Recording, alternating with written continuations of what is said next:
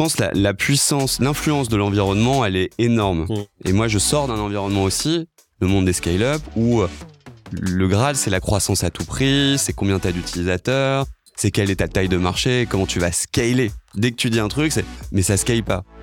Et en fait, euh, même si j'étais moi moyennement aligné avec tout ça, ça, ça avait une influence énorme sur moi sans que je le conscientise. Quand tu te dis, mais en fait, euh, c'est une course qui ne m'intéresse plus, t'ouvres un autre champ des possibles où tu peux prendre le temps d'aller creuser, tu peux prendre le temps de construire une solution et qui va pas forcément scaler. Les 86% de salariés désengagés, c'est un chiffre Gallup, le Ipsos américain, c'est déprimant, c'est un gâchis humain et c'est un gâchis économique aussi. Et donc voilà, c'était un sujet qui résonnait profondément en moi, ou que je pensais qu'il y avait beaucoup de choses à faire. Hello à tous et bienvenue sur Product Squad, le podcast et la communauté des product managers. Je suis Axel Souria et ensemble, nous découvrons une semaine sur deux avec nos invités l'univers produit.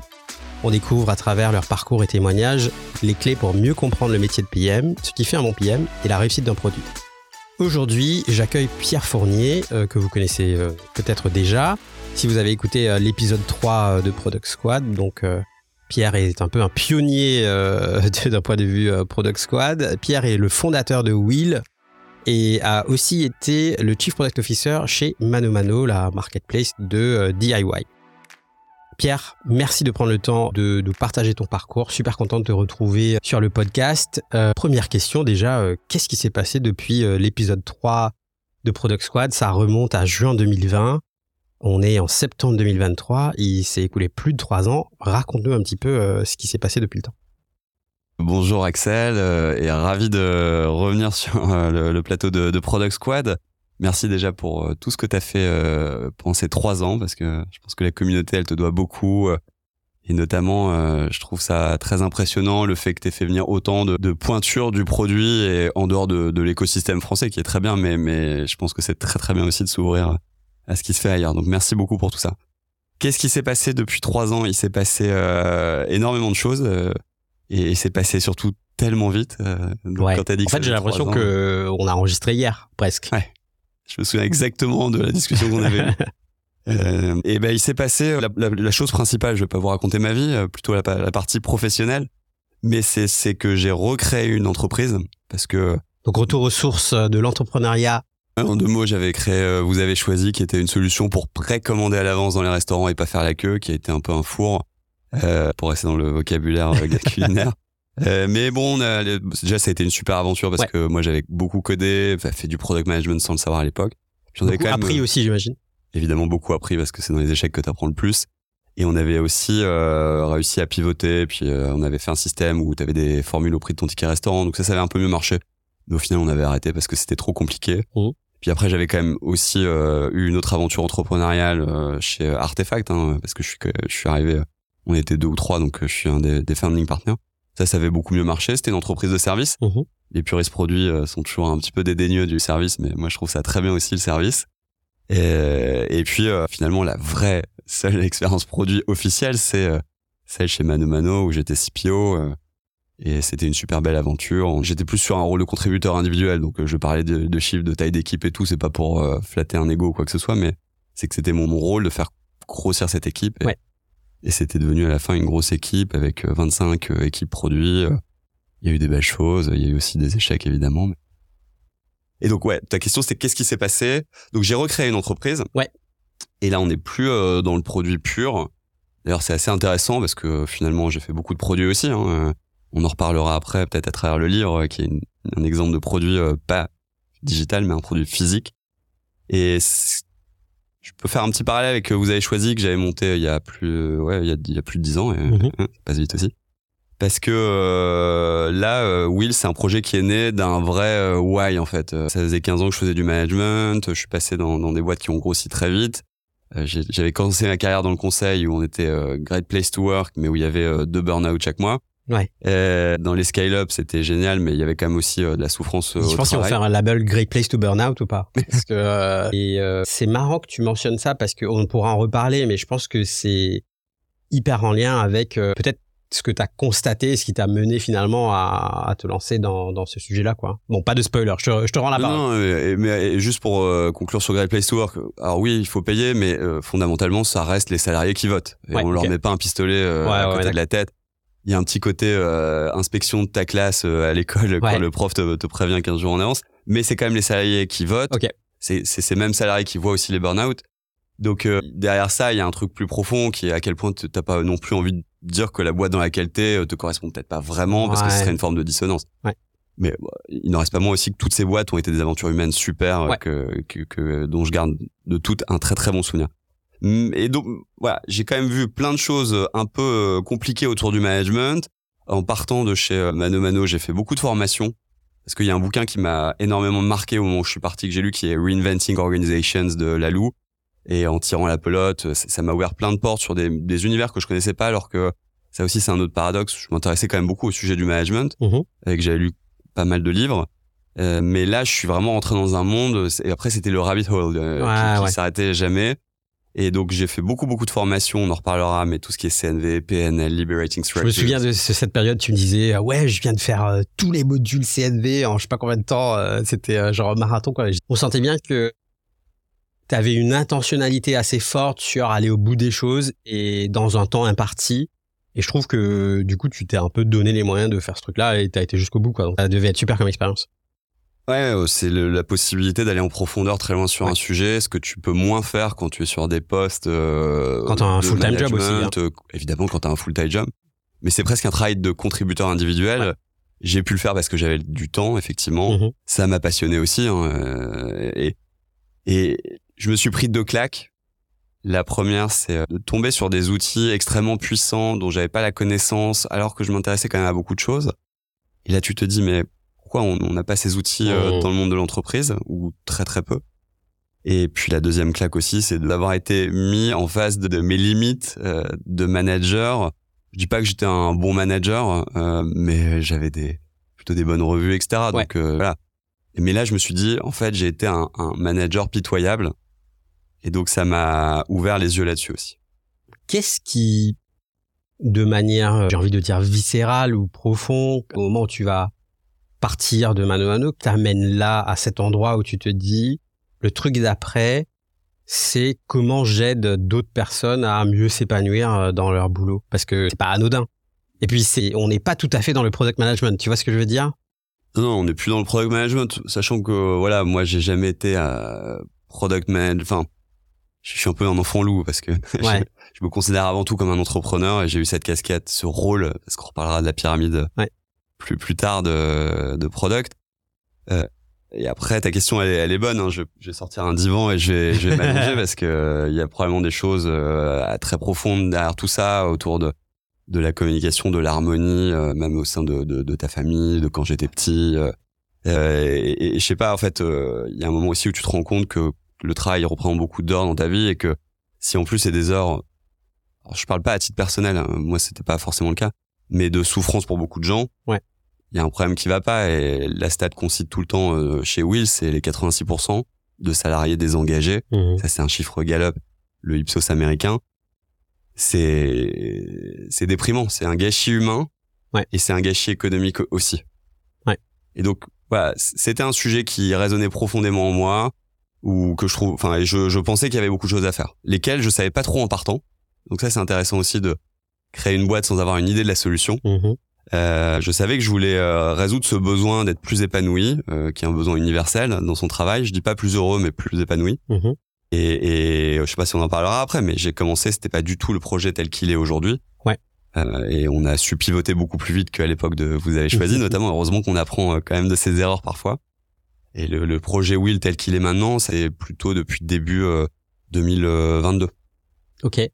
Et euh, la continuité, on va dire, de ma question, à quel moment tu te dis, puisque tu as une âme d'entrepreneur, ah tiens, là, il y a un problème d'une certaine taille, potentiellement d'une certaine intensité, et euh, qui est plus ou moins répandu, du coup, bah, j'aimerais bien le résoudre, versus te dire, euh, et d'ailleurs, c'est c'est pas mutuellement exclusif, te dire, bah, j'ai envie aussi d'aider les autres. Ça peut être ça aussi, euh, le driver. C'est- C'était quoi, du coup? Je pense que c'est encore plus égoïste. C'est un sujet qui me me me plaisait aussi. Ouais. euh, où j'allais m'aider moi avant d'aider les autres. Et en fait, c'est super important ça déjà parce que si c'est pas le cas, et, et après évidemment en plus, euh, euh, si euh, j'y arrivais, euh, ce serait formidable pour les autres. Donc il y a une motivation intrinsèque que tu peux utiliser presque comme levier pour aller chercher quelque chose de beaucoup plus important que qui, enfin, que ta personne quoi. C'est exactement ça. Et si, on dézoome sur le rôle d'un manager, finalement, c'est ça. C'est quels sont les leviers de motivation profonde d'un collaborateur et comment je les relie à celui d'entreprise. Et quand tu arrives à faire ça, bah, c'est surpuissant. Du coup, ben, tu décides de, de créer Will. Est-ce que tu peux nous raconter un petit peu la genèse de l'histoire? Comment tu passes de Will euh, à l'époque de ta sortie de Mano Mano jusque ce que Will est aujourd'hui et euh, évidemment euh, avec le lancement du bouquin? En sortant de chez Mano Mano, j'ai quand même une petite idée. Ce problème de l'épanouissement, je voulais le prendre à travers le, le recrutement parce que c'était le finalement c'est le point de départ quand tu arrives dans une entreprise. Euh, et puis euh, j'avais énormément recruté à travers euh, Artefact et Mano Mano. Et donc euh, ouais, je parlais à beaucoup de chasseurs et on voyait bien que c'était ça marchait pas super bien la chasse. Euh, tu te retrouvais en tant que chasseur avec des candidats que tu avais sourcés et que tu pouvais pas placer.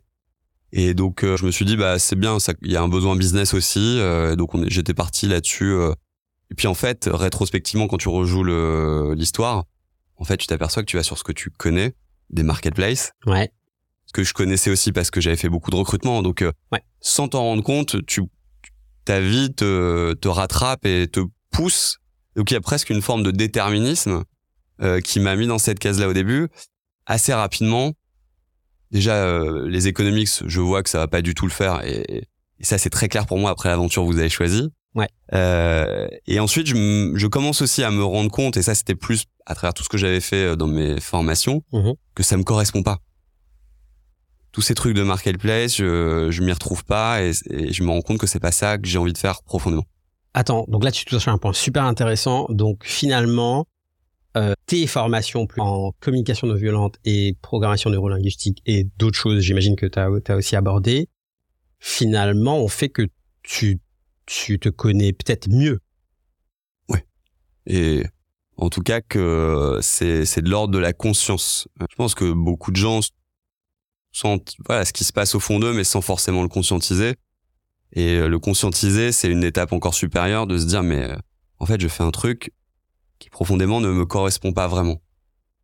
Mais c'est dur de s'en rendre compte parce que c'est ce que tu as fait avant tout le temps. Il y a ça, et puis je pense que t'es aussi souvent, je, je parle du produit parce que c'est mon univers, mais t'es aussi souvent la tête dans le guidon. Donc euh, en fait, pour te rendre compte qu'il se passe quelque chose, souvent il faut l'espace mental disponible pour que tu puisses t'en rendre compte. Sinon, euh, t'es un peu les, les œillères, quoi. C'est vrai. Et en même temps, euh, moi, je fais beaucoup de courses à pied, par exemple, où j'ai- j'ai pas de musique quand je cours. Donc, euh, je fais plusieurs heures euh, chaque semaine où t'es tout seul face à toi-même. Donc, j'ai quand même ces petits temps de... Ouais. Je pense la, la puissance, l'influence de l'environnement, elle est énorme. Mm. Et moi, je sors d'un environnement aussi, le monde des scale-up, où euh, le Graal, c'est la croissance à tout prix, c'est combien t'as d'utilisateurs, c'est quelle est ta taille de marché, comment tu vas scaler. Dès que tu dis un truc, c'est mais ça scale pas. Et en fait, euh, même si j'étais moi moyennement aligné avec tout ça, ça m'avait quand même, ça avait une influence énorme sur moi sans que je le conscientise. Et quand tu te dis, mais en fait, euh, c'est une course qui ne m'intéresse plus, et, et ça t'ouvre un autre champ des possibles, où tu peux prendre le temps d'aller creuser, tu peux prendre le temps de construire une solution et qui va pas forcément scaler. Ouais. En plus, il y a le mirage du scale, on, on Oui, pourra peut-être oui. en reparler. Et donc, euh, ça change énormément de choses. Et la dernière chose aussi, peut-être, qui a changé, c'est que je m'autorise aussi à, à- à des métiers euh, euh, qui correspondent pas, entre guillemets, à mon parcours ou à ce que je pourrais faire. Déjà, les gens te disent, mais pourquoi tu reprends pas un poste de CPO dans une grosse boîte? Et, et quand tu te mets à faire de la formation et que tu dis aux gens, tu fais quoi? Et que tu dis, euh, je fais de la formation, les, les gens te regardent très, très bizarrement. Ouais. Quand les gens te regardent bizarrement, tu vis ça comment du coup? À cette période où euh, t'es encore au début de cette transition, et puis tu ne sais pas si ça va marcher. Je sais pas du tout si ça a marché. Euh, Artefact, c'est pas une boîte que moi j'ai montée. Je suis plutôt euh, late founder. Donc la vraie boîte que j'ai montée, elle a jamais pas du tout marché. C'est un énorme échec. Donc tu te dis aussi ça, tu vois. C'est non seulement je fais un truc où les gens se disent mais pourquoi il fait ça? Ouais. Et en plus, euh, si c'est encore un échec, donc tu c'est c'est fou parce que je me considérais pas du tout comme étant euh, euh, influençable ou influencé par mon environnement, par le regard des autres. Et en fait, si t'es honnête avec toi-même, je l'étais complètement. Ouais. Donc déjà, je l'ai conscientisé et euh, je me suis dit, euh, mais en fait, c'est profondément ce que j'ai envie de faire. Ça me procure un plaisir énorme, une satisfaction euh, profonde et, et donc, bah, en fait, c'est ce que je vais faire. C'est pas grave si les gens comprennent pas ce que je fais. euh, J'ai eu la chance de faire partie d'une des premières promos de la Will Academy. Tu vas nous dire ce que c'est la Will Academy. Donc, il y a eu, euh, moi j'ai connu en tout cas la partie formation. Et puis l'histoire a évolué à partir de ça. Et aujourd'hui, on arrive aussi sur euh, une méthode, un jeu, un livre. Est-ce que tu nous racontes un petit peu comment justement euh, ce cheminement se fait en commençant bah, par la formation? En fait, le, le cheminement, il commence déjà sur le premier modèle dont on a parlé, qui était de faire des agents de talent comme dans le monde du sport ou du cinéma. Mhm. En fait, ces agents, on se rend très vite compte qu'aujourd'hui, ils n'existent pas. C'est ni des coachs, c'est ni des recruteurs. Et donc, il fallait euh, les former. Et c'est là où, où moi, je mets le pied dans le monde de la formation, que je connaissais pas du tout, que j'adore. Vraiment, Ouais. c'est une révélation. Alors, j'aimais déjà bien faire faire les devoirs des enfants. Euh, mais mais je, voilà, c'est un truc que j'adore euh, et qui me passionne aussi l'ingénierie pédagogique. Euh, Ouais. Toi, je sais que tu as fait aussi beaucoup de, Ouais. de formations. C'est absolument passionnant. Mm. Et c'est cette formation qu'on fait euh, parce qu'il faut le faire. On s'aperçoit que les gens adorent. et, et la formation des adultes dans l'univers de la, dans la galaxie de la formation, la pédagogie pour adultes, c'est dur, c'est compliqué. Mm. Tu mets pas les pieds dans un truc qui va être simple déjà. Non, ouais. Mais ça, je t'avoue que j'en ai pas encore conscience. Ouais. Et, et autre différence aussi euh, où on voit que l'expérience quand même est utile, c'est que tout de suite, je, je, je, je sens l'espèce de traction pour, de market Mhm. fit, pour reprendre le vocabulaire du, du produit, derrière cette offre de formation que j'avais fait euh, à côté, qui n'était pas l'activité principale, et qui trouve un écho énorme, et surtout, j'arrive à l'entendre. Parce que parfois, tu es tellement focalisé sur ton plan initial, comme c'était le cas pour vous avez choisi, que tu vois pas les signaux faibles Ouais. euh, de trucs qui pourraient marcher à côté. Et là, c'est qualitatif. Les gens reviennent vers toi et disent Ah ouais, Pierre, euh, ça a changé quelque chose pour moi. Exactement. La première promo euh, où il y a des gens du produit comme par exemple Marion Darnay, voilà, on la salue. Euh, Aymar de Germigny aussi, qui, qui Ouais, un petit coucou à Aymar. salut Aymar.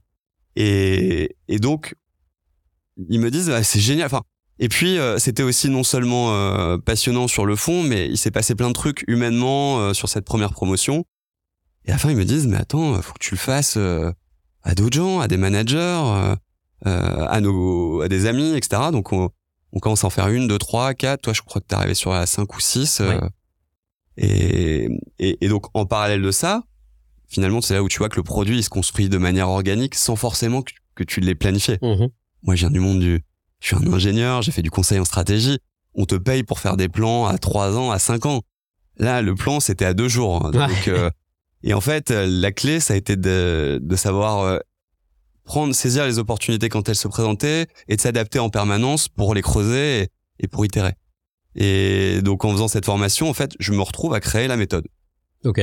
J'avais pas du tout anticipé. C'est juste qu'il y a Ça un se fait de manière très organique, quoi. Complètement. Je crois que le moment où j'ai eu l'idée de la faire, c'est, euh, je me dis, ça serait bien. euh, J'adorais les liberating structures, euh, dont Ouais. on reparlera peut-être. Et il y avait un jeu de cartes que j'adorais aussi et qui m'aidait beaucoup. Et je me suis dit, j'aimerais bien leur donner un jeu de cartes aussi à ceux qui font la formation. Et, et tu te dis après, bah, qu'est-ce que tu mets dans le jeu de cartes Mhm. Et là, tu commences à, à, dire, bah oui, mais j'ai des exos, j'ai des questions qui sont associées à chaque exercice. Voilà, ça, ça fait une carte. Et, euh, et j'avais quand même aussi depuis le début, on l'a pas dit, le projet d'écrire un livre parce que j'aime bien écrire. J'écris beaucoup de d'articles de blog. Où pour ce, ce livre, j'avais déjà commencé un peu à réfléchir à une euh, une structure. Et c'est ces fameuses histoires de couches qu'on retrouve dans la méthode Will. Et, et donc j'ai ces couches, j'ai ces cartes, et je me dis bah ouais en fait euh, c'est c'est fou parce que j'ai des cartes pour chaque couche. Et donc euh, le produit commence à prendre forme, euh, un produit euh, qui est à la, à la fois un- une méthode, un jeu Mhm. de cartes. Très vite il y a l'appli qui arrive aussi parce que ça c'est mon codé product. Euh, et, et ce truc sort de, de terre un petit peu tout seul. Et c'est super beau parce qu'il y a plein de collaborations qui se nouent avec Tommy Dessine, euh, qui est un dessinateur ultra talentueux. Il commence à être euh, connu maintenant. Il a, il a fait une BD qui s'appelle Géostratégique c'est, et qui cartonne, mais qui à l'époque l'était moins. Donc lui, il fait les dessins et on, on crée aussi un univers. Ouais. Il y a une, une héroïne qui s'appelle Adèle, qu'on retrouve sur les On va- cartes. On va pouvoir reparler d'Adèle. On va pouvoir parler longuement d'Adèle. Et, et donc voilà, et la méthode se met en place un peu en parallèle de la de la formation. Puis à un moment, on, on se dit bon, en fait, notre produit c'est plus du tout euh, la plateforme d'agent de talent. Là, faut il y a aussi un truc qui est dur, hein, c'est de couper le et de ouais, le tuer. faut encaisser le parce qu'en fait c'est- pas anodin et en plus tu puisque euh, c'est une aventure entrepreneuriale où euh, au début c'est toi qui portes le projet au moment où il faut pivoter ou en tout cas euh, la, la première version l'itération ne peut-être ne rencontre pas exactement euh, son marché faut un peu faire le deuil de, de, de cette première idée pour euh, passer à l'idée d'après quoi Ouais, alors moi je le fais très très facilement ce Ouais. deuil. Alors que ça avait été extrêmement difficile euh, avec vous avez choisi, je m'étais pris des coups de pied au derrière de mon investisseur et, et il avait raison. C'était Dan Red Partners et Philippe Dufour. et donc là, enfin moi vraiment, il y a aucun état d'âme. Par contre, c'est difficile parce que ça fait un an que tu en parles à, à plein de gens de l'écosystème, Ouais. euh, etc.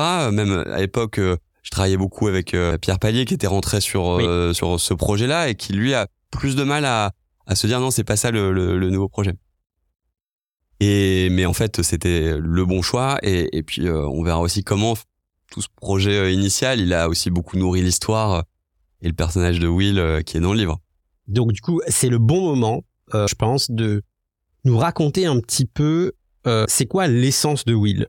Ça répond à quel problème et, quel type de solution ça apporte aux managers. Je pense que c'est la, la cible principale. Euh, en quoi ça les aide? Et après, je vais avoir quelques questions pour toi autour de bah, justement la méthode. On va rentrer un petit peu dans le dans le cœur du sujet, mais euh, dis-nous un peu euh, concrètement, Will, ça apporte quoi aux gens d'entreprise aujourd'hui? Will ça apporte aux gens des outils pour les aider à être euh, à résoudre les problèmes qui te polluent ton quotidien euh, dans le monde professionnel. Que tu sois manager ou pas?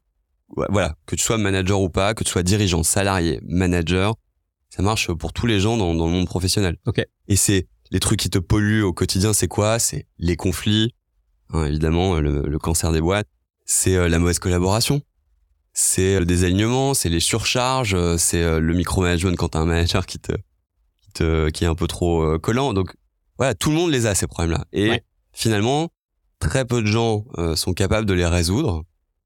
Certaines personnes ne s'en rendent pas compte. Euh, moi, il y avait plein de problèmes que j'avais, je m'en rendais pas compte, notamment, euh, par exemple, le fait que la parole de mes équipes était loin d'être libérée, euh, Mmh. parce que dans mon attitude, dans plein de comportements que j'avais, en fait, je j'empêchais les gens de, de dire vraiment ce qu'ils pensaient. Ouais. Même si je leur disais tout le temps, mais allez-y, Ouais. vous pouvez, vous pouvez dire tout ce que vous voulez. Euh, donc, la méthode Will, elle répond à ces deux problèmes-là. Ce problème d'incompétence inconsciente, je me rends pas compte que je ne sais pas, à travers les questions, Mhm. et le problème de, euh, même quand je suis conscient que j'ai un problème, comment J'ai pas Enfin, les de outils capacité. Ouais. Exactement. Comment je les résous Ok. Ce qui est super intéressant dans ce que tu dis, je rebondis juste là-dessus parce que je pense que je parlais tout à l'heure d'être la tête dans le guidon et de pas avoir l'espace mental pour se dire oh là là là il y a peut-être un truc qui va pas. Euh, moi j'ai plus beaucoup beaucoup plus d'exemples autour de moi de d'amis de collègues qui sont dans des environnements compliqués où ça se passe pas bien au boulot notamment par rapport aux dimensions dont tu parles la collaboration les relations interpersonnelles euh, dans le milieu du travail etc que d'exemples de gens et d'entreprises où ça se passe bien. Donc ça, ça dit quand même quelque chose. Ah, C'est les 86% de gens désengagés. Hein. Ouais. Donc je veux dire, euh, c'est euh, une écrasante majorité. Enfin, c'est c'est vraiment. Je Ça fait, pense peur, que ça fait peur quand même. bah c'est moi, c'est le mon why du départ. C'est Ouais, que c'est ouais. pas possible qu'on travaille, euh, enfin qu'on passe autant de temps dans notre travail. Et surtout, qu'est-ce que tu retiens de tes expériences professionnelles passées? Tu retiens la dimension interpersonnelle. Tiens, j'ai éclaté mes OKR au trimestre euh, 2 Non, de c'est- 2018. C'est clair.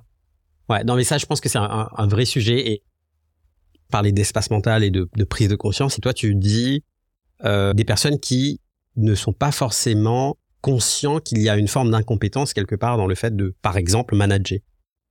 Euh, comment t'amènes ces gens-là à un niveau de de d'incompétence conscient du coup? Bah déjà beaucoup par le questionnement. Ouais. Euh, Donc Will te, la boîte à outils Will te permet de te questionner toi en tant que professionnel et d'aller creuser euh, ce sujet-là et derrière avoir euh, la boîte à outils, le, le- le- les outils pour euh, t'upskiller et te former finalement Mhm. à, à mieux répondre à ces enjeux de, de la vie en entreprise. Quoi. voilà, les, les exemples de questions des premières cartes de la couche. euh, Moi-même, on parlera des couches après, mais ça va être à quel point vous capitalisez sur vos qualités dans votre travail? À quel point vous nourrissez vos leviers de motivation profonds? Donc c'est des, des questions euh, peut-être que tu te les poses de temps en temps rapidement, mais quand tu commences vraiment à réfléchir à ce qu'il y a derrière, et, et donc après tu dis bah ouais mais c'est quoi mes vrais leviers de motivation profonds? C'est hyper marrant, quelqu'un que tu connais bien et que je pense que tu apprécies, euh, Bob Mwesta, euh, avec qui j'ai eu une conversation, mais une folle conversation sur euh, euh, inattendu en plus parce que il a un peu euh, une pensée en arborescence, donc ça, notre conversation l'a amené à un On endroit. le voit dans sa prise de notes. l'a amené dans un endroit assez intéressant. En fait, il me parlait de donc c'est le, le, le co-architecte de Job Sweden.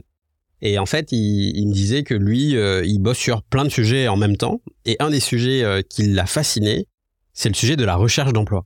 Et il dit, l'être humain est historiquement très mauvais à chercher un job. Et du coup, en creusant avec lui, il m'explique et il me dit, euh, par exemple, dans le monde dans lequel nous on vit, qui est plutôt le monde de la tech, il dit, euh, bah, typiquement, c'est un processus qui devrait durer au moins six mois. Et je lui dis, ah bon? Et il me dit oui. Et je lui dis, mais pourquoi? Et là, il m'explique et il me dit, bah, idéalement, il faudrait déjà faire un exercice pour comprendre quels sont tes leviers de motivation, te mieux, mieux te connaître toi-même, faire des entretiens avec des personnes autour de toi, comprendre un peu leur métier et aller sonder et comprendre comment ces dimensions qui sont importantes pour toi, euh, potentiel, essayer de mesurer en fait s'il y a un fit sur ces dimensions-là à travers les conversations que tu as avec des personnes, avant même de rentrer dans des cycles d'entretien avec des entreprises.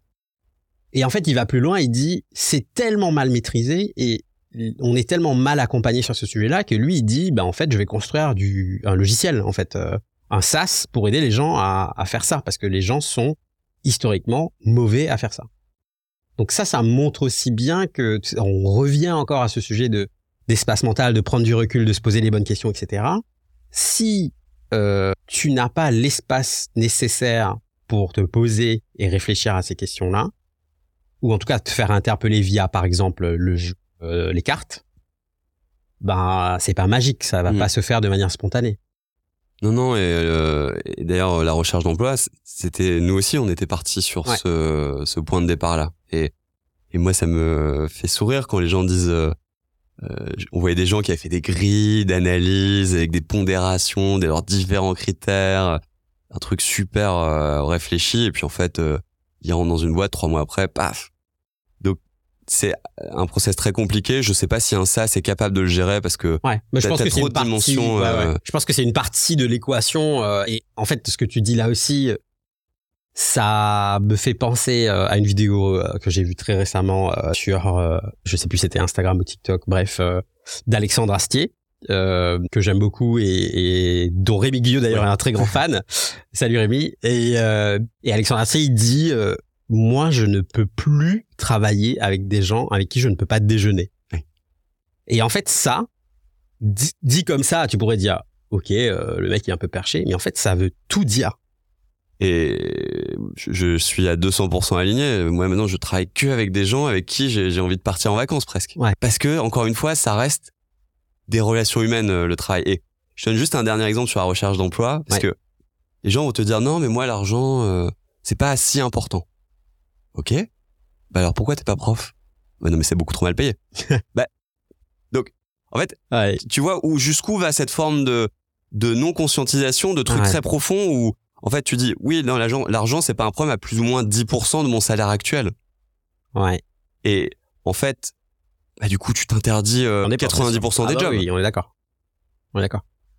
donc euh, mais t'as- et, et encore une fois c'est ce qu'on dit toujours dans la méthode où t'as le droit d'avoir envie de gagner plus ou moins 10% de ton salaire actuel Je reviens de, à ce qu'on disait tout à l'heure euh, sur la CNV et, et, et la PNL. C'est à un moment, il faut se connaître soi-même pour pouvoir dire euh, et, et faire les bons choix en fait. Mm. Si tu ne te connais pas, en tout cas si tu ne prends pas le temps de mieux te connaître, en fait l'exemple de la recherche d'emploi pour moi c'est assez criant parce que le process typique qu'adopte tout le monde c'est je suis dans mon CDI, je commence à chercher un autre CDI et quand j'ai trouvé l'autre CDI, je quitte le CDI dans lequel je suis. Ou des fois, je quitte le CDI dans lequel je suis et je cherche un job genre le lendemain. Mm. Donc on est et on- tout le temps dans une logique de euh, il, faut, il faut certes il faut payer les factures, mais cette histoire de salaire nous rattrape euh, souvent finalement. Mais ça, ça me parle beaucoup ce que tu racontes. parce que il y a la carte numéro 4 du jeu qui est l'heure de vérité où à chaque fois que tu dis je dois je peux pas il faut tu le remplaces par je choisis de Ouais. parce qu'en vrai dans nos euh, sociétés euh, occidentales il y a très peu de choses réellement que tu dois faire Et c'est Andy Jones, qui est passé sur le podcast de Lenny il y a pas très longtemps pour faire un épisode sur la santé mentale, qui, qui explique avec des termes très radicaux. donc en lui, il dit en gros, c'est du bullshit si vous êtes en train de dire que vous n'êtes pas bien dans votre boulot que c'est compliqué, que c'est dur, en fait, barrez-vous et ne me sortez pas la première excuse qui va être euh, ouais, mais j'aurais plus un salaire à six mm. chiffres. Il dit ça, c'est c'est une excuse mm. et et il dit il faut, vraiment avoir une, prise de conscience par rapport à ça et avoir avoir presque une forme d'intransigeance avec soi-même et dire non mais là il faut changer quoi. après je pense qu'il y a des contextes qui font que c'est difficile mais mais je pense le plus important c'est juste de pas se mentir. Encore une fois tu as le droit de de dire bah oui j'ai choisi euh, de rester là pour euh, X euh, dans le livre finalement Adèle elle choisit de rester au début euh, mais mais c'est juste que tu subis pas quoi ça devient une décision consciente que tu as prise à un moment donné et tu avais des alternatives que tu as refusées. Donc c'est c'est assez différent en termes de posture. Et après le problème c'est quand même qu'il y a une telle dissymétrie d'informations dans les recherches d'emploi que je pense pas que tu puisses faire un choix parfaitement éclairé. Donc il y aura toujours une forte part d'incertitude. Ouais. Donc que certains essayent de mitiger. Cette semaine, j'ai vu que l'entreprise Linéar, euh, qui fait euh, un, un, système de gestion de tickets, euh, un concurrent de, de Jira, euh, eux, ils proposent par exemple euh, un, un, essai. Donc en mm. fait, tu bosses chez eux pendant 5-10 jours, ils te payent. Et en fait, au bout des 5-10 jours, ils voient si c'est un bon fit des deux côtés, quoi. Ouais. Euh, donc il y a quand même des choses qui évoluent, euh, qui sont pas très répandues, mais qui commencent à évoluer sur ces sujets. C'est super. Ou tous les gens aussi qui ont des carrières de free, qui vont faire trois mois de, mission dans une entreprise et qui s'aperçoivent que c'est génial et qui vont rentrer. Moi, je, je pense que c'est une super voie pour euh, prendre un nouveau euh, poste, d'être en free. Yes. Donc, mais et, du coup, c'est pour ça quand même que tu as, beaucoup de chance, on va pas se mentir, de te rater en choisissant ton entreprise. Ouais. Et donc la vérité, c'est une fois que tu es en poste, qu'est-ce que tu peux faire? Parce qu'en fait, tu peux faire plein de choses pour recréer l'alignement. Même si tu as fait un, peu une erreur de casting. Et ça, c'est toute la vie d'Adèle. Ça rejoint un peu euh, un des apprentissages euh, clés pour moi de la CNV, c'est euh, en fait, tu ne, tu ne peux pas changer les autres, tu ne peux changer que toi. Et du coup, que ce que toi, et le changement que tu peux apporter dans l'entreprise, il se fait via toi, en tant que personne. Et ce que je trouve aussi intéressant là-dedans, c'est l'herbe est toujours plus verte ailleurs. En tout cas, on a l'impression que l'herbe est toujours plus verte mm. ailleurs. Et tu as aussi des patterns de gens qui changent de boîte euh, tous les six mois parce que, bah, en fait, il y a eu ce fameux, cette fameuse euh, erreur de, casting et du coup, ils passent d'un job à un autre, euh, toujours en cherchant le job où ça ira mieux. Ouais, et puis en faisant porter la responsabilité sur les autres, tu perds évidemment dans ton libre arbitre. Et donc, c'est l'histoire des couches dans la méthode Will, parce que tous ces problèmes les plus fréquents qu'on rencontre dans le monde du travail, on les a classés en couches. Tiens, parle-nous des couches. Euh, c'est marrant de dire ça parce que j'ai deux enfants en bas âge, donc parle-nous des couches. Euh, ça me fait penser à autre chose, mais raconte-nous euh, l'histoire des couches et ensuite on parlera un petit peu de. On a parlé du jeu. On parlera un petit peu de la transition vers le livre, si tu veux bien. Ouais, ok, ouais. Euh, donc les couches, c'est simple, il y en a quatre. la première, c'est moi-même. La deuxième, c'est mes collègues. Donc là, tu commences à avoir de l'interpersonnel. Mm-hmm. La troisième, c'est le management, mon management. Mm-hmm. Là, c'est quoi le truc fondamental que tu rajoutes? C'est la relation hiérarchique. Mm-hmm crée une dissymétrie dans la relation avec l'autre. Et puis la dernière, c'est mon entreprise. Donc là, tu rajoutes une dimension systémique à toutes les couches précédentes. Et c'est un peu comme un oignon, quoi. C'est que euh, ça sert à rien d'aller sur la dernière couche, mon entreprise, si t'as pas réglé toi-même, ou même mes collègues ou mon manager. Mais quand t'écoutes des gens, on en a écouté beaucoup au début de, de Will euh, dans la Discovery. Là, on en revient toujours quand même au produit. Hein, c'est, c'est, marche euh, partout pareil. ils te disent ouais, ma boîte, machin, elle est pourrie, il y a pas de sens. Euh, maintenant c'est que la croissance, ou mon manager il est nul, euh, il me micromanage, ou mes collègues. Euh, et en fait, donc tout ça c'est les autres couches, mais très rarement les gens parlent d'eux-mêmes, la couche bleue du début. Et donc bah, c'est ce qui, c'est ce que tu racontes, c'est que ils, changent. Et puis comme eux, donc ils changent d'entreprise, de collègues, de, de manager, mais comme eux ils n'ont pas changé, les problèmes reviennent. Ouais. À quel moment tu te dis, donc tu t'as parlé tout à l'heure de d'avoir toujours eu ce projet d'écrire un livre à quel moment, alors même que tu es chef d'entreprise, tu es en train de développer la formation, euh, tu développes le jeu, euh, tu te dis, bah, le next step, c'est le livre. Est-ce que ça, encore une fois, c'est, ça apparaît organiquement ou il y a une réflexion peut-être un peu plus euh, stratégique ou produit où tu te dis, ah tiens, là, il y a une opportunité de faire un autre format qui peut-être va servir d'autres besoins Ouais, il y a un peu de tout. Hein. C'est un alignement des planètes et une convergence qui fait que euh, il y a un moment où c'est le bon moment de faire, de, de se lancer sur le livre. Mhm. Évidemment, c'est pas un petit chantier. Donc Tu vas nous euh, raconter ça. Ouais, je vais vous raconter ça. Et mais mais par contre, tu vois, je voulais faire le livre en premier. Ouais. Donc mi 2020 et en fait, il est sorti mi 2023. Trois ans après, il est sorti en dernier finalement. Donc ça, c'est c'est intéressant et c'est une discussion aussi qu'on avait avec, par exemple avec Rémi Guyot qui a fait un livre pour Discovery Discipline. Ouais. Mais qui lui a commencé par le livre. Par le livre, ouais. Qui le livre se base quand même sur toute l'expérience Blablacar, etc. Donc il parle pas non plus de, de nulle part. Mais nous, il arrive à la fin et donc il y a toutes les raisons que tu as citées. C'est-à-dire que il y a déjà euh, levier de motivation interne euh, chez moi. qui est- J'ai envie d'écrire, euh, j'adore ça. Donc c'est un truc qui me passionne. Et là, on en revient à une autre carte euh, de la méthode Will. On va beaucoup parler des leviers de motivation, mais il y a un moment aussi, c'est c'est quoi mes qualités? Hmm. et c'est même quoi mes talents? Tu vois, c'est vachement important. Nous, on fait la différence entre les deux parce que une qualité, tu vois, moi, je suis ingénieur, donc euh, je sais très bien faire des modèles Excel, il y a pas de problème. Mais au fond, ça me fait chier. J'aime pas faire ça. Euh, mais dans le monde du travail, tu te retrouves beaucoup à être sur tes qualités et, et donc tu prends pas forcément du plaisir sur ce que tu fais, même si tu le fais bien.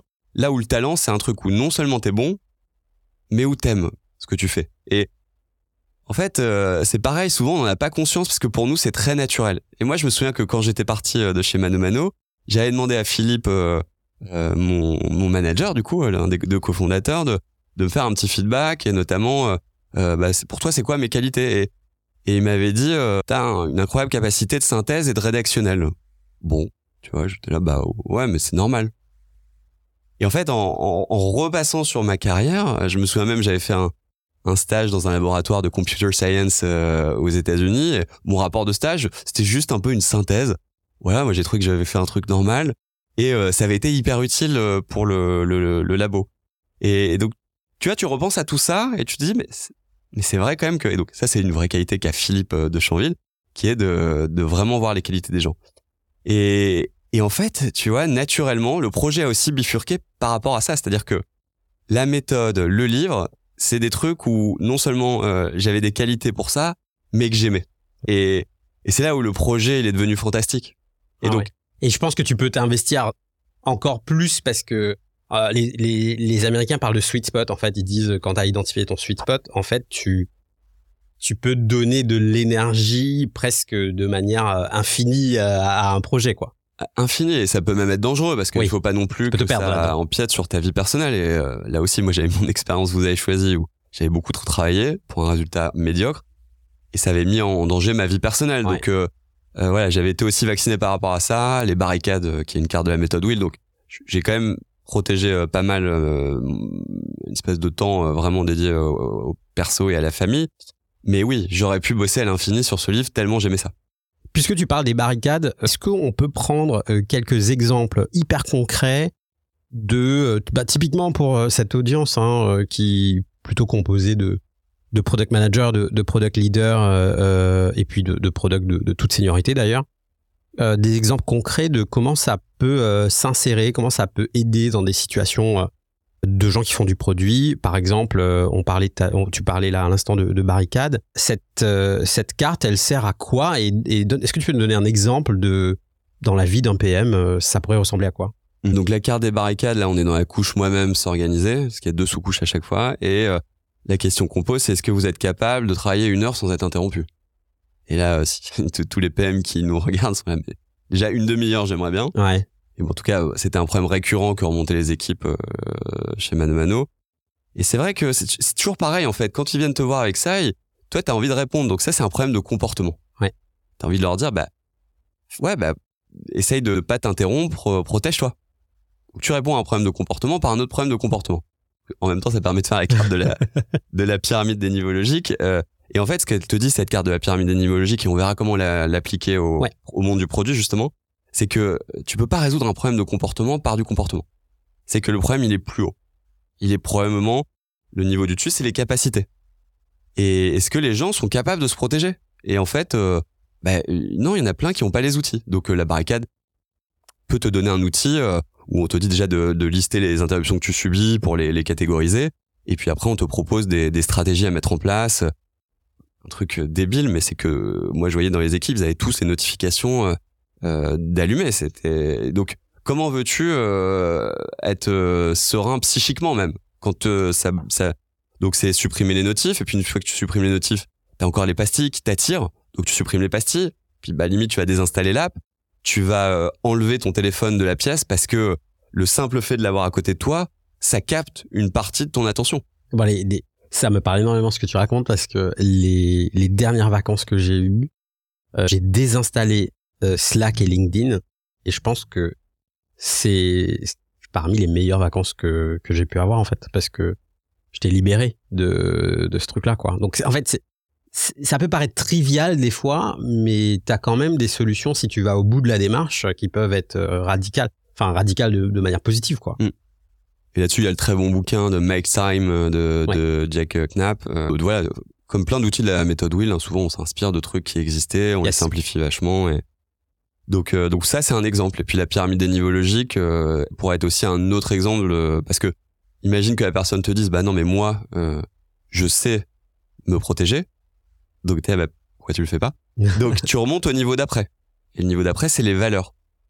Et peut-être que pour la personne, une valeur super forte, c'est la réactivité, la disponibilité. Et ce qu'il y a Mmh. derrière même ces deux trucs-là, c'est pas vraiment des valeurs, c'est c'est peut-être le, le le respect des autres, tu vois, ou le ou Ça me fait penser aux besoins en CNV du coup. exactement, c'est les besoins en CNV, c'est Ouais. pareil.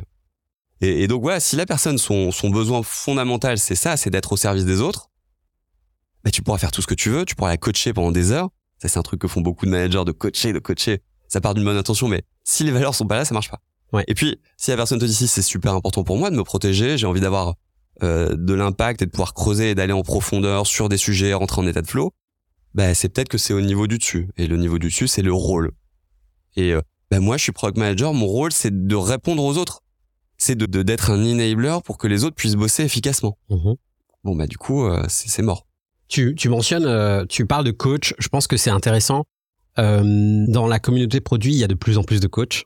Euh, D'ailleurs, de personnes qui, qui quittent leur métier en CDI pour se mettre en freelance pour faire du, du, du product coaching. Euh, je trouve ce move-là assez intéressant. Est-ce que la méthode Wheel peut les aider justement à parler de valeurs? Tu peux coacher tout ce que tu veux, mais si en face les valeurs ne sont pas alignées, ça marchera pas. Est-ce que la méthode Wheel peut les aider à identifier justement ou à aider la personne en face, le coacher ou la coacher, à identifier euh, les valeurs et puis pour finalement avoir des séances de coaching qui sont beaucoup plus impactantes? Moi, je veux me méfier un petit peu de ce qu'on met derrière le mot coach. hein, euh, Pour moi, ce que font beaucoup de gens aujourd'hui, c'est du mentoring. Ouais. C'est-à-dire qu'ils ont eu une première expérience ou deux même. euh, Ils ont vécu des choses et ensuite ils vont essayer de de transmettre aux autres ce qu'ils ont appris. Mhm. Et pour moi, c'est fondamentalement différent du coaching où tu peux très bien être coach sans avoir jamais fait de produit. Oui, d'accord. Et le danger du mentoring, je dis pas que c'est pas bien, mais je Mhm. dis le danger du mentoring, c'est que tu as des gens qui vont te raconter des choses, tu, tu sais faire de l'écoute active, etc. Ce qu'ils te racontent, c'est dans 95% des cas, pas le vrai problème. Ouais. Je donne un exemple ultime, parce que c'est un petit exo qu'on fait dans chaque promo Will Academy. Mhm.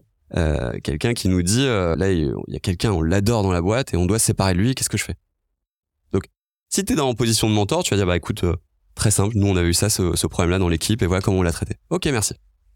Sauf que quand tu fais un peu d'écoute active, qui est une des- autres cartes euh, de la méthode Wheel, au bout de trois minutes, c'est pas très long parce que souvent les gens nous disent mais moi j'ai pas le temps de faire d'écoute active. Euh, qu'est-ce qui nous qu'est-ce que nous dit la même personne? Elle nous dit mais en fait, mais tout le monde le déteste ce mec dans la boîte. Tu tu t'imagines? Ça, c'est Tu viens de faire 180 là. Exactement, en trois minutes. Et donc euh, vraiment, je suis emmerdé parce que je sais pas comment me- m'en sortir parce que euh, il y a cette espèce de dissonance et en fait, je me mens à moi-même. Ouais. Et j'arrive pas à assumer le fait que je l'aime plus. C'est plus du tout le même problème. Mm. Et donc, quand t'es dans le risque, quand t'es dans une position de mentor, c'est que tu donnes la mauvaise solution, la tienne, parce que le contexte il est toujours différent, au mauvais problème. C'est beaucoup. Ce que je trouve intéressant aussi, c'est dans ce que tu dis là et par rapport à l'écoute active, quand j'arrive souvent sur une mission euh, de conseil, par exemple, euh, il y a préalablement, il y a souvent bah, peut-être un fondateur ou tu vois quelqu'un du leadership qui vient avec un problème et, et qui quand quand cette personne t'écrit te dit bah je viens te voir parce que j'ai ce problème. Et quand tu arrives et que tu fais le premier rendez-vous, tu te rends compte rapidement que ce n'est pas du tout ça le problème et que peut-être tu n'es pas du tout la bonne personne pour Mm. régler l'autre problème que tu as identifié. Euh, et ça, je trouve ça réellement un outil hyper puissant, mais vraiment qu'on sous-estime. Tu parlais tout à l'heure euh, de, du, du fait de, de trois minutes en fait euh, d'écoute active, l'impact que ça peut avoir. Euh, comment tu, comment la méthode Will arrive à apporter ça de manière euh, ludique finalement euh, à, à autant de personnes et, et comment ça comment tu pérennises ça dans le temps? Je te donne un exemple. Donc il y a pas mal de personnes dans le monde professionnel. À un moment donné, on, se rend compte qu'on a peut-être besoin d'être accompagné sur un sujet. Et on va faire une formation. Mm. Donc on fait la formation euh, et puis bah au bout d'un certain temps, euh, je sais pas, on, peut-être on oublie ou on, on revient dans un mode de fonctionnement euh, celui qu'on avait au préalable. Donc euh, comment tu t'assures de, pérenniser finalement tout l'impact de la formation Will, du, jeu, du bouquin, etc. euh, dans dans la vie de, ces professionnels quoi? Bah, c'est un super point et bah, tu as travaillé aussi un peu sur de la formation. Donc ça, c'est l'autre volet du, du projet Will, c'est l'ingénierie pédagogique. Euh, Déjà, à titre personnel, j'ai vécu des formations extraordinaires, notamment celle que tu as faite aussi toi de, de CNV par euh, Ouais. l'association française de CNV. Tout, tout ça, ça a été créé par Marshall Rosenberg. Ouais. Parce qu'en fait, tous ces gens qui ont travaillé beaucoup sur euh, l'humain, on pourrait aussi parler de Carl Rogers, euh, qui a, qui a, qui a, je vais pas dire qui a créé l'écoute active, parce que tous les philosophes grecs euh, faisaient de l'écoute active, etc., mais qui l'a en tout cas euh, théorisé et formalisé euh, euh, dans les années 1950. En fait, ils ont tous fini par euh, travailler sur l'éducation. Et, et je pense que déjà, euh, le, le, le, le format deux jours de formation, et puis après tu retournes dans ton monde, pour moi, il peut pas marcher, parce que tu peux pas en créer en deux jours euh, non-stop. Donc, nous, ça a été un postulat super fort dès le début, c'est que c'est dix fois une heure et demie, mais sur un rythme hebdomadaire. Ouais. Donc chaque semaine, on se revoit. euh, les gens ont pratiqué les exercices de la session précédente, ils en parlent. Ça a infusé pendant une semaine. Il s'est passé des choses par rapport à ce qui a été dit aussi par les autres. Tu vois, ça c'est très puissant. D'ailleurs, il y a beaucoup de, de thérapies aujourd'hui qui se font en thérapie de groupe, parce qu'en fait, c'est quand t'entends les autres parler de leurs problèmes que ça crée un autre effet, une autre prise de conscience. Et puis peut-être ça te permet d'être un petit peu plus vulnérable aussi si tu vois que d'autres le sont. Oui. C'est une question de sécurité psychologique. Et puis de se dire, euh, en fait, on a le droit d'avoir ces problèmes-là. euh, je suis pas tout seul. Je ouais. suis, je suis pas tout seul, ouais. Ça c'est hyper fort. Donc ça, c'est un premier effet. Toute l'ingénierie pédagogique aussi, elle est faite pour répéter tout le temps. Et notamment l'écoute active. Je me souviens de ça d'ailleurs. Donc il y a un petit côté scolaire aussi. euh, je pense qu'on a un peu travaillé dessus euh, depuis. Donc on a fait 60 promos. Toi, t'étais euh, numéro 6. Donc Ouais. autant te dire que le... le... Ça ressemble plus du tout à l'expérience. a-. Ouais, l'expérience a dû changer. ouais. Mais c'est mini parenthèse, mais ça c'est aussi un autre point qui est clé, c'est quand t'as qu'un seul produit, qui Ouais. une formation de 10 modules d'une heure et demie, et que t'itères 60 promotions dessus, je peux te dire que tu pars à 20% du potentiel. Je sais pas si on est à 70 ou 80 aujourd'hui. Mais en tout cas, Après, mais après, c'est, tu pourrais voir ça comme quelque chose d'infini aussi. ouais, mais il y a un moment où les rendements marginaux deviennent bien sûr. faibles par rapport Ouais. à l'effort investi, donc tu vas peut-être arrêter d'itérer, et là ça va devenir contre-productif. Mais en tout cas, et ça c'est un truc qu'on faisait pas du tout dans le monde du produit que j'ai connu moi dans les scale-up, euh, où tu, tu livres un truc et tu passes euh, au truc suivant. Et en fait, t'as livré 10% de la valeur. Ouais. Et ça c'est c'est dramatique. Donc donc là voilà et l'écoute active bah, c'est la première carte qu'on voit, c'est la première session de la séance de la formation et donc après tu la trimbales pendant 10 séances. Donc les gens à la fin s'il y a un truc qui ressort de cette formation, c'est évidemment l'écoute active et en plus il a pratiqué énormément. Donc là, t'as créé vraiment un changement pérenne dans le temps euh, qui, qui reste. On, on a des promos maintenant, les premières, elles ont plus d'un an de, de recul. On fait des interviews et les gens t'en parlent euh, de manière parfois assez bouleversante. Je fais un parallèle parce que ça me fait marrer. euh, Mais euh, dans une autre vie, j'ai, fait une école de cuisine et il y a un moment pendant l'apprentissage à l'école de cuisine où tu dois apprendre à débiter de la viande. Donc on te donne un poulet et tu dois débiter le poulet. Tu vois, tout- toutes les pièces de, de, de la bête, quoi. Et en fait, au moment où tu t'apprêtes à le faire, le chef, il te regarde et il te dit, si tu ne débites pas trois poulets dans les deux semaines qui suivent, tu, tu vas perdre le geste. En fait, tu... Et en fait, c'est assez impressionnant parce que euh, on a des muscles qui, si tu sais comment les activer, peuvent te servir dans le temps de manière euh, assez impressionnante. Ce, cette histoire de Tu veux dire que tu coupes toujours des poulets bah, euh, en fait, répète l'action deux à trois fois dans un laps de deux semaines. Et en quelque sorte, c'est bon pour la vie. Tu vois ce que je veux dire? Ouais. Et, ça, c'est théorisé. hein. Ça s'appelle l'effet Ebbinghaus. Il faut cinq répétitions de plus en plus espacées pour Ouais. ancrer euh, à vie. Et là, je pense que, comme tu dis, donc avec les, les 10 modules sur 10 semaines, il y a un moment où c'est ancré. Il y a un truc qui m'intéresse aussi dans cette aventure de d'écrire le bouquin, c'est on pourrait presque, c'est un peu méta, mais on pourrait presque voir euh, l'exercice comme un exercice produit, puisque Mm. tu parlais de, ok, certes, tu avais envie d'écrire un bouquin, t'en avais le projet au tout début, mais tu dis toi-même, euh, j'ai pas du tout commencé par le bouquin, c'était la formation, ensuite le jeu, ensuite le bouquin. Est-ce que maintenant, avec le recul, tu vois une forme de product management finalement dans, dans le fait d'être arrivé à ce livrable, entre guillemets, euh, qui, qui est le bouquin et, et à quoi ressemble cet exercice, entre guillemets, de product management? C'est complètement du product management. Alors, est-ce que c'est parce que euh, moi j'ai ce, ce, ce passif de, de product management que je l'ai fait comme ça ou je sais pas si les Ce, autres ce écrivains- défaut, tu peux dire ce défaut, oui. Mais mais c'est complètement, euh, je l'ai abordé vraiment comme ça. C'est-à-dire que à partir du moment où j'ai dit euh, allez c'est parti, euh, m'étais bloqué une semaine en rentrant de vacances euh, été 2022 pour euh, donc y a- je partais pas d'une feuille blanche tu vois Ouais. aussi. Donc ça c'est c'est quand même euh, c'est-à-dire que l'histoire d'Adèle euh, on commençait à la rac- enfin on l'a raconté dans la formation alors de manière euh, parcellaire évidemment puisque c'était en début de formation ça dure euh, trois minutes ça nous permet de faire de l'écoute active. Euh, Il y avait les cartes donc la méthode elle existait euh, donc tu vois, il y avait quand même pas mal de matériel. Après, c'est pas la même chose de dire Adèle était à un dîner et à la fin elle dit ça, et là tu lis euh, quatre phrases. Bah, dans le livre, euh, qui est au dîner, c'est qui ses amis, et ils sont comment, et qu'est-ce qu'ils se racontent. Donc, euh, donc c'est un exercice qui qui est euh, beaucoup plus difficile. Et donc euh, moi je l'ai fait comme un produit. Déjà la première chose, je me suis dit, euh, écoute, euh, est-ce que tu prends des cours ou pas? Tu sais, tu, tu peux tu peux te poser ce genre de questions. Moi je me suis dit, non mais vas-y t'écris. Euh, sachant que bon, j'avais quand même écrit des, des choses avant, des articles un peu longs.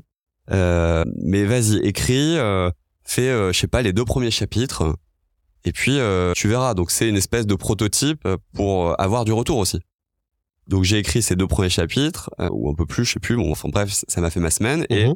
Là, j'ai envoyé ce que j'avais écrit à quelques personnes, dont, dont mon oncle Marc Desmazières, qui m'a énormément aidé dans, dans cette aventure. Et en fait, il y avait plein de trucs à tester là-dedans. Il y avait le format roman de management, qui a quand même, alors, les Américains, ils le font un petit peu, Patrick Lencioni, euh, Five Dysfunctions of a Team, mais en France, c'est très nouveau. Et puis, euh, t'avais quand même aussi l'aspect un peu méthode derrière euh, qui t'obligeait à avoir un peu de théorie. En tout cas, Ouais. c'est ce que je me disais. Et donc, euh, j'envoie ça, je peux te dire que je suis pas bien dormi parce que, quand même, Tu t'exposes là. tu t'exposes, tu dis si ça marche pas, euh, putain, c'est quand même un projet qui me donnait vachement à cœur, donc euh, est-ce que ça veut dire qu'il faut pas que je le fasse? T'as pas envie que ça marche pas. Exactement, c'est ça. Et, euh, et les retours étaient globalement très bons, notamment sur la partie romanesque. Et le, le, le principal axe d'amélioration, c'est euh, ouais, par contre, il y a un passage. Qu'est-ce que c'est long qu'est-ce qu'on se fait chier. Donc ça, c'était Et puis Marc, si j'ai bien compris, il est cash. Et Marc, oui, voilà, il dit les choses. Ok. Et donc ça, ça a été une V0, on va dire. Et donc euh, je me suis dit, ok, hum, ça réagit comme ça, ça veut dire qu'il y a du potentiel. Donc là, j'ai repris euh, à nouveau deux blocs d'une semaine, ça, ça m'a vachement aidé, euh, pour euh, sortir une première version du livre. Donc là, euh, rétrospectivement, ce que j'entends, c'est qu'il faut sanctuariser du temps. Euh, après, ça, j'imagine que c'est très personnel. Hein. Mais toi, ta façon de de- d'arriver à cette V0, c'est sanctuariser du temps et t'investir totalement dans, dans l'acte d'écriture. Bah, euh, t'as la carte de l'agenda ami euh, dans la Will Academy qui plaît beaucoup aux gens, où c'est ça, c'est que tu te bloques euh, des moments dans ton agenda. Je pense qu'écrire, ça fait partie des activités où tu peux pas le faire pour une demi-heure, parce que c'est le temps qu'il te faut pour... euh, Pour déjà commencer à réfléchir au Exactement. sujet, ouais. Donc t'es obligé de te bloquer des, des temps assez longs. Ouais. Euh, moi j'avais aussi euh, profité bah, du fait que c'était les vacances. Ouais. Puis après j'avais fait ça fin septembre, je me faisais opérer, donc j'étais en convalescence. Donc euh, euh, pareil, j'avais du temps où je pouvais pas faire mes autres activités. Euh, et après par, par contre je me suis rendu compte que c'était trop. Tu vois, une journée entière, en fait, euh, moi je saturais au bout de 4 heures, Ouais. je devenais euh, complètement improductif. Donc euh, c'était pas non plus la bonne solution. Euh, Donc mais, tu apprends sur toi-même aussi, à travers l'exercice. mais parce que aussi, j'avais jamais fait avant ça des activités qui nécessitaient un tel focus. euh, et, et donc, pour moi, ça a été euh, très aidant de faire ça. Je sais pas, peut-être pour, pour d'autres, ils- Oui, à mon avis, il y a une part du, du travail qui est peut-être personnel, ouais. De, de la manière de faire qui est peut-être personnelle. je pense, est-ce que c'est 4 heures ou 2 heures Ouais. ou 6 heures? Ça, ça va être très personnel. Après, le fait de se sacraliser quand même, Oui. c'est dans la méthode Will et je pense que ça, ça marche. euh, Ouais. enfin et tous les élèves qui, qui, qui maintenant sont devenus fans de l'agenda ami, ça, ça prouve quand même que ça c'est un côté assez universel. Mm. Et il y a autre chose aussi qui me qui m'a beaucoup aidé, c'est quand j'allais courir. Ouais. Et ça, ça me permettait de, de repenser à ce que j'avais écrit. euh. Connecter les, les idées entre Ouais. elles. Euh, Donc tout ça, ça m'a permis d'arriver avec une première version du livre. Marc m'avait dit, euh, de toute façon, t'écris, tu, tu fais pas gaffe au style. Euh, que à nouveau, on a fait relire. Mhm. Il y a eu une deuxième version suite à ça où le principal re- retour, c'est que c'était et donc bien, les gens adoraient euh, la, la partie romanesque, mais trop long et euh, encore des passages trop théoriques. J'ai retravaillé la copie, beaucoup synthétisé, hein, et ça, ça a fait la V2 et retour de lecture. Tu vois, il y a quand même cet aspect itératif du produit aussi, même sur un livre. Et la dernière version, euh, grosso modo, je te la fais rapidement, mais c'était, euh, en fait, quand t'écris une histoire, t'as les grandes lignes, puis il y a des moments où, pour faire avancer l'intrigue, il se passe des choses, etc. T'as besoin de t'as besoin de connaître un petit peu plus sur certains personnages, donc il faut creuser. Ouais, et, et, et tes personnages au début, bon bah ils sont un peu dans ton dans ton imagination, mais au fur et à mesure que t'écris, ils, ils- presque ils deviennent vivants et donc Ah, euh, tu développes, ouais. tu les développes et ils commencent à avoir des réactions, pas que t'as pas prévu, mais mais c'est toi en écrivant ou ouais, la fin pour ceux qui liront le livre, il se passe des trucs euh, euh, que t'attends pas et même moi je les attendais pas en fait. Plot en- twist. euh, Voilà, c'est en écrivant où naturellement euh, hein, il se passe ce qui se passe euh, et j'avais pas prévu. Et Énorme. et il y a d'autres trucs aussi euh, dans la dernière version qu'on a fait, ça a été de, en fait, bah évidemment, Adèle fait des exercices de la méthode, et euh, au début, parfois les exercices étaient euh, pas forcément liés à l'intrigue, tu vois, c'était des exemples, notamment qu'on utilisait en formation.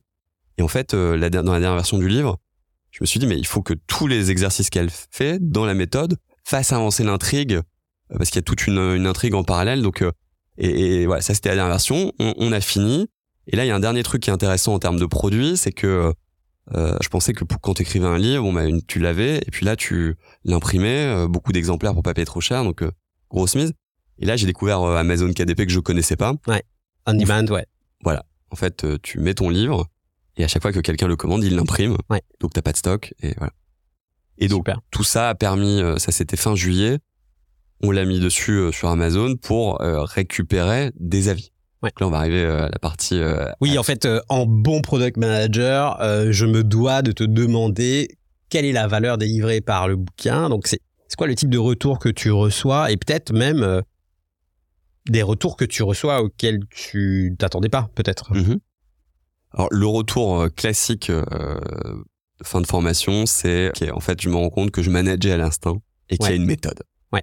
et qu'il y a des outils et que ça marche et que c'est hyper impactant.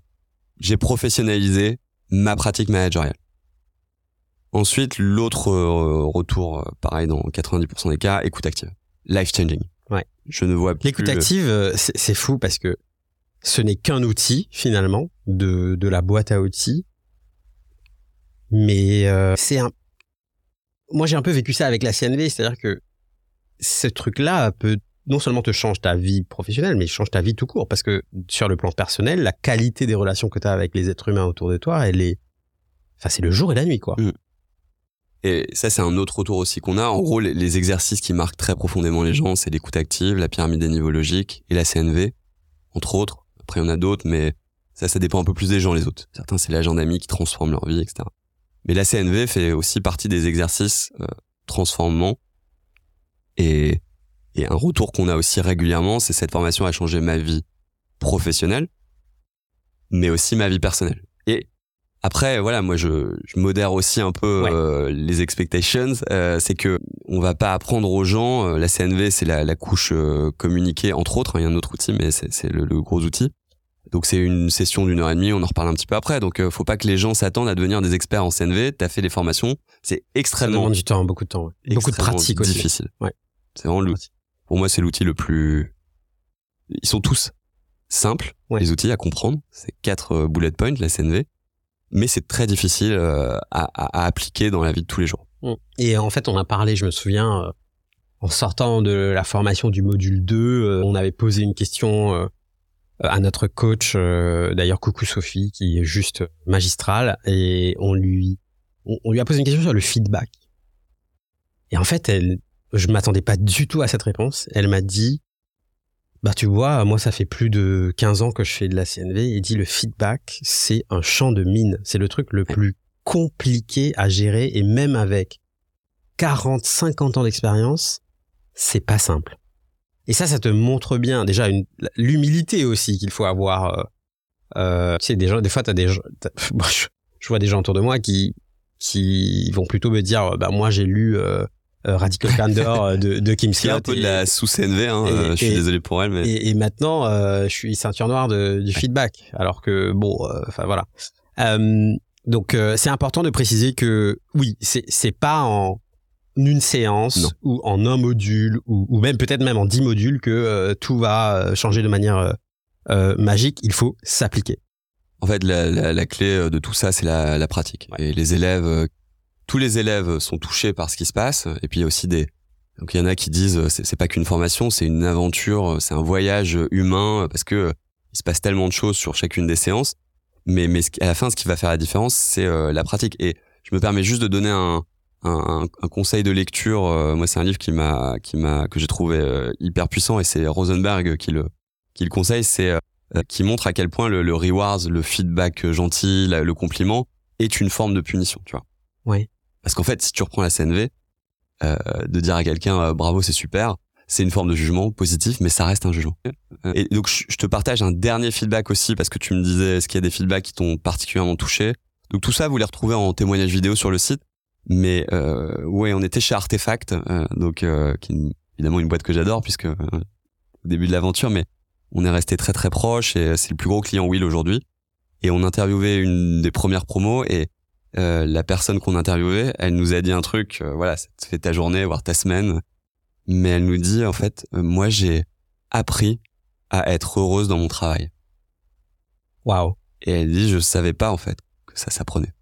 C'est énorme, c'est énorme, et c'est presque bouleversant en fait quand t'entends des trucs comme ça. J'imagine quand t'as reçu le, le ce type de feedback là au début, t'es là en mode wow, il faut du temps pour pour processer ce truc là, mais ouais, en tout cas, super, euh, super d'avoir pu creuser un petit peu, rentrer dans, dans l'aventure Wheel, comprendre euh, la boîte à outils, les couches, euh, les cartes, comment ça peut concrètement aider des professionnels, plus particulièrement des, des product managers, hein, puisque c'est c'est un peu l'audience du, du podcast. Avant qu'on se quitte, je vais te poser quelques questions comme ça à la volée. Tu réponds sans trop réfléchir.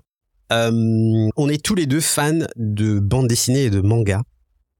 Euh, est-ce que tu me fais ton top 3 des mangas? Et puis on parlera des animés. Je suis pas sûr que tu es très branché animé, je sais plus si on en avait parlé, mais euh, commençons par les mangas. C'est quoi euh, tes mangas préférés, ceux qui t'ont le, plus marqué, on va dire?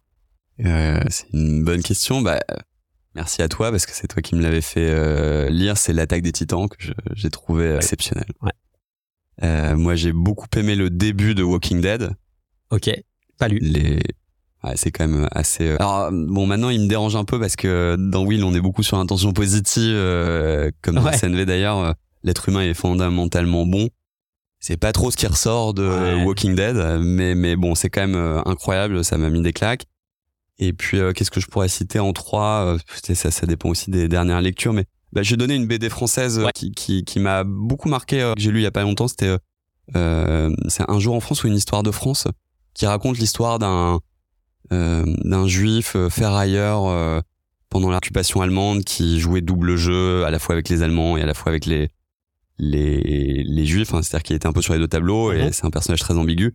C'est une histoire qui est, qui est qui est aussi assez incroyable. Super. Et euh, animé? Non? T'es pas trop animé bah, Moi, j'entends dans la voiture les Naruto et, un peu les One Tes enfants derrière Des enfants derrière. Donc, mais je, ça prend trop de temps. Ouais. Mais vas-y, donne-nous, donne-moi les, les, deux trois à voir alors. Je sais pas. En fait, euh, moi, je me rends compte que ah, c'est le petit moment nerd du podcast. moi, je me rends compte que j'ai appris à comprendre la recette des animés qui me plaisaient bien. La recette, c'est il faut que ce soit plus ou moins fantastique.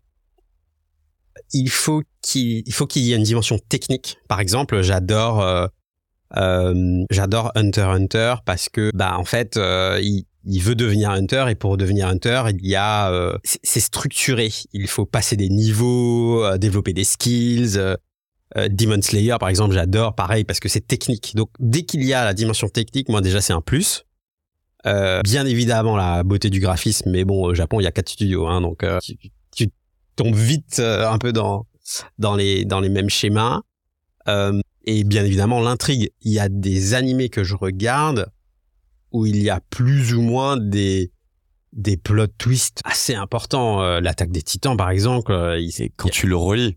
Ouais, C'est-à-dire que il y a des tu, moments- tu vois euh, quand tu connais l'histoire, euh, on Ouais. va pas spoiler les, les, les, les auditeurs, mais tu relis le début, c'est incroyable. Exactement. Et en plus, il y a un peu un effet de d'oignon parce qu'en fait, tu reviens Mm.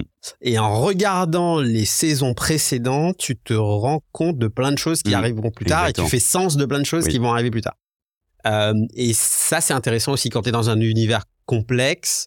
Tu vois, par exemple, on retrouve ça avec Tolkien. euh, quand tu es dans, dans un univers complexe, quand tu, tu vois, quand tu re-regardes toute la, la série des, des Seigneurs des Anneaux, ben, il y a des choses que tu comprends que tu n'avais pas compris à la première lecture. Donc euh, ça, je, je trouve ça vraiment vraiment puissant. Donc ça, c'est un peu euh, euh, la recette des trucs qui me, qui me plaisent parce que j'aime bien comme BD. Moi, il y a une BD qui m'a bouleversé, mais j'ai pas eu d'autres BD qui m'ont fait cet effet-là. C'est une BD d'Emmanuel Lepage qui s'appelle R97. C'est l'histoire d'un jeune marin qui va partir de Brest euh, et qui va embarquer euh, sur un, un porte-avions et il, il va découvrir le, le monde d'être euh, bah, marin sur, euh, sur ce, ce bâtiment. Et il va voyager, il va faire un tour du monde, il va aller en Afrique, etc. Et il va aussi se découvrir lui parce qu'en fait il est jeune, il a 17 ans. Et, et c'est juste, c'est juste magnifique en fait. C'est Le, le Luffy français. Alors pas tout à fait, non, parce que là, alors là pour le coup, c'est pas du tout fantastique. Ouais, ouais. Euh, Euh, ouais, vas-y. Autre BD euh, qui m'a profondément marqué récemment, euh, La Bombe. Je sais pas si tu l'as connais lu. pas, non. Donc c'est l'histoire. Alors je sais que Oppenheimer est sorti au cinéma, mais le, j'ai trouvé que la BD euh, La Bombe était. C'est c'est un lien? Non, non, il- c'est une question de timing. mais En tout cas, c'est un peu la même histoire. hein. C'est sur comment euh, la course à la bombe atomique. euh, D'accord. et là, tu vois plus d'autres points de vue euh, dans la bombe, dans la BD, que le seul point de vue euh, Oppenheimer Amérique. Euh, c'est très centré sur Los Alamos euh, dans le film. Ok. Là, tu vois aussi un peu les Allemands, tu vois le Japon, tu vois euh, ce qui se passe aussi en Norvège.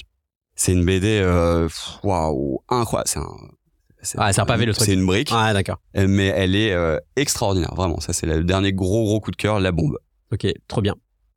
Euh, écoute, merci beaucoup. Je disais, euh, j'ai adoré passer ce moment avec toi. C'était trop cool. Et puis, euh, ça fait plaisir aussi que tu reviennes alors que tu étais la, la troisième personne qui m'a fait confiance, euh, le troisième product leader qui m'a fait confiance sur Product Squad. Merci parce que à l'époque, euh, ça m'a vraiment permis de entre guillemets capter euh, une audience et qui aujourd'hui est toujours euh, très fidèle sur Product Squad. Donc merci pour ton engagement et ta participation.